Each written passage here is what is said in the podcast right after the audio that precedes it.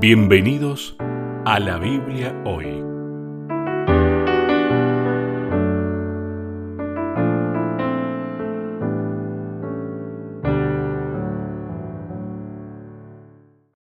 Bienvenidos una vez más, nos encontramos en la Biblia hoy. Está con nosotros el pastor Sebastián Martínez. ¿Qué tal Sebastián? ¿Cómo estás?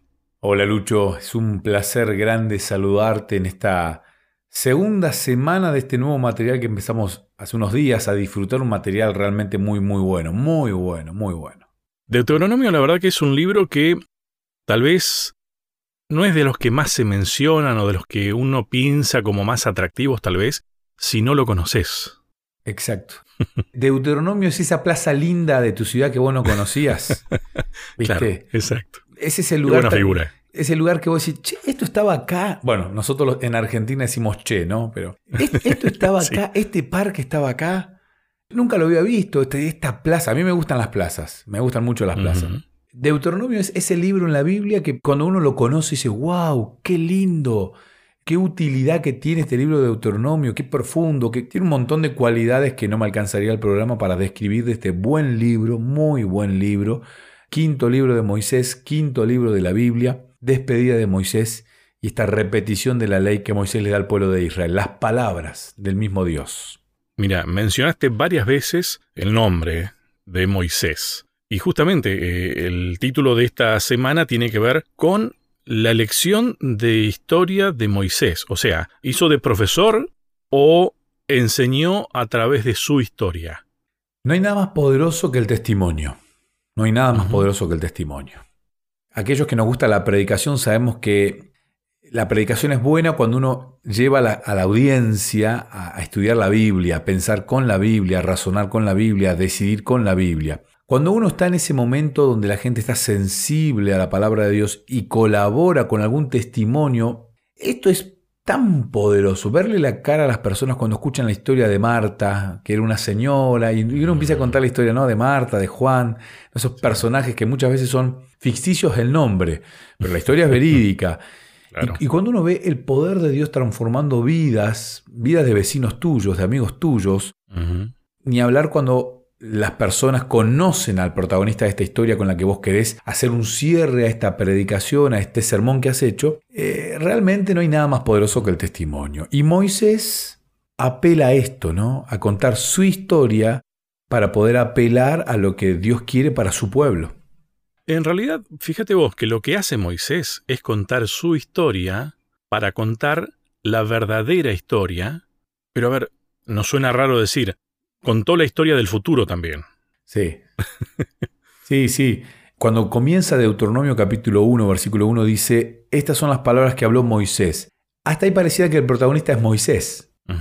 Pero en realidad el protagonista acá, el sujeto de esta oración no es Moisés, son las palabras de Barín. El protagonista o las protagonistas son las palabras Sí, las dijo Moisés. Sí, sí, Moisés cuenta su testimonio, pero es el centro de las palabras, que es Jesús, que es Dios, es el que va a atravesar todo el libro de Deuteronomio. Por eso es fascinante el título, la lección de historia de Moisés. Moisés usa su vida como historia, pero historia conocida por el pueblo al que él estaba hablando, ¿no? conocida por sus oyentes, por su audiencia. Y en esta historia lo que Moisés quiere es dejar bien en claro quién es Dios. A mí me maravilla cómo Dios ha permitido que se escriba la Biblia, porque vos fíjate que ya en este título, ¿no? Eh, yo te preguntaba esto si hacía Moisés hacía de profesor o qué estaba haciendo, porque la historia de la que está hablando también lo tiene como protagonista, por lo tanto puede dar testimonio de lo que cuenta, pero además está contando la historia de la palabra, del verbo, del Logos, de Cristo. O sea, Deuteronomio, creo que hubo una frase en la, eh, alguno de estos días de esta semana que decía, Deuteronomio es Cristo. Sí, sí, completamente. Y claro, lo estudias y, no, no, no tenés punto de discusión, porque Moisés a través de su vida está hablando de Cristo. Y es lo que Dios pretende que nosotros hagamos también de paso. Exactamente. Te vuelvo a decir lo que te dije hace unos días cuando empezamos con la lección número uno. Me, me llena de entusiasmo estar parado frente a un libro de la Biblia como centro, O sea, nunca pensé que iba a ser un teólogo de estos bíblicos, siempre creí que lo mío era la teología pastoral. Tal vez con los años uno va siendo cada vez más sensible y uno se va dando cuenta de lo rico que es la Biblia, la Biblia como un todo. Es verdad que ver el amor de Dios en, el testimonio, en las transformaciones, pero cuando uno estudia la Biblia, yo quedo fascinado realmente. Pensé que nunca iba a estar del lado de estos pastores que estaban continuamente estudiando, estudiando. Yo, no, a mí me gusta más la calle, ¿no? la gente. Pero es muy difícil no entrar en esa onda del pastor que quiere leer y aprender más y curiosear y buscar y bucear. Y Deuteronomio es un libro, volvemos a lo mismo, es esa plaza linda que no conocíamos y que realmente te deslumbra por la belleza que tiene. Bueno, pero vos fíjate que Dios es un Dios de equilibrio, y creo que Deuteronomio tiene esto. Sería un, libro para Pablo, al estilo Pablo te diría, que tenía muchas profundidades, hasta difíciles de entender, decía Pedro, pero al mismo tiempo tiene mucho de Pedro, que Pedro era más de hacer. Creo que Deuteronomio tiene ese equilibrio que solo Dios lo puede dar. Y está reflejado, recuerdo en algo que dijiste en el encuentro anterior, en la historia de vida de Moisés que creo que como dirigente es inigualable. ¿eh?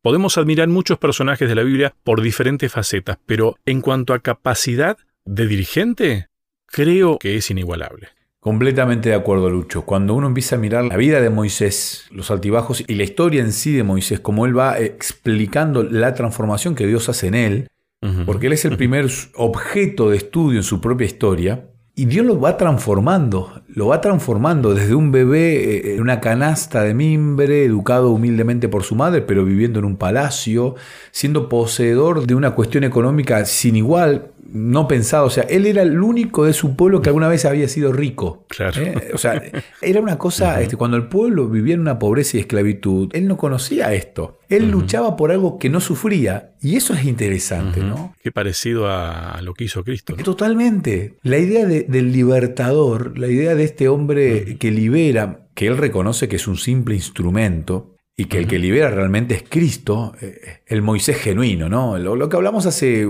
creo que un par de semanas atrás cuando hablamos de tipos y antitipos, ¿no?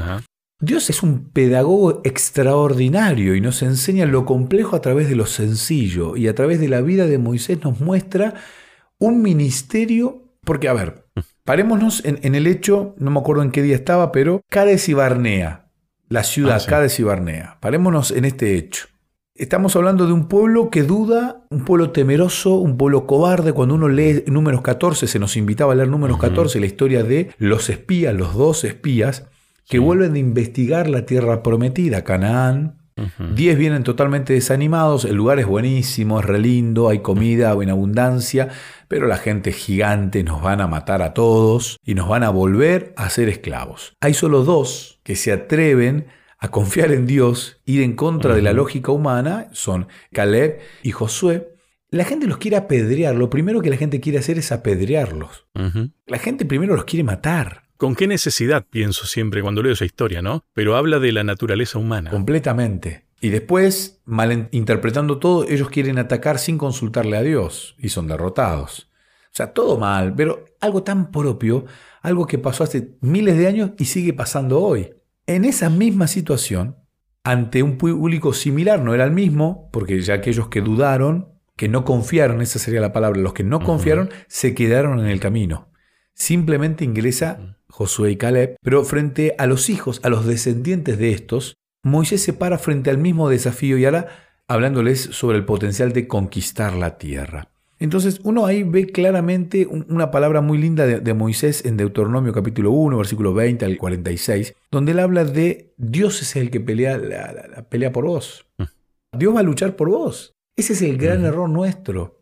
El gran error nuestro es que creemos que nosotros luchamos nuestras propias batallas.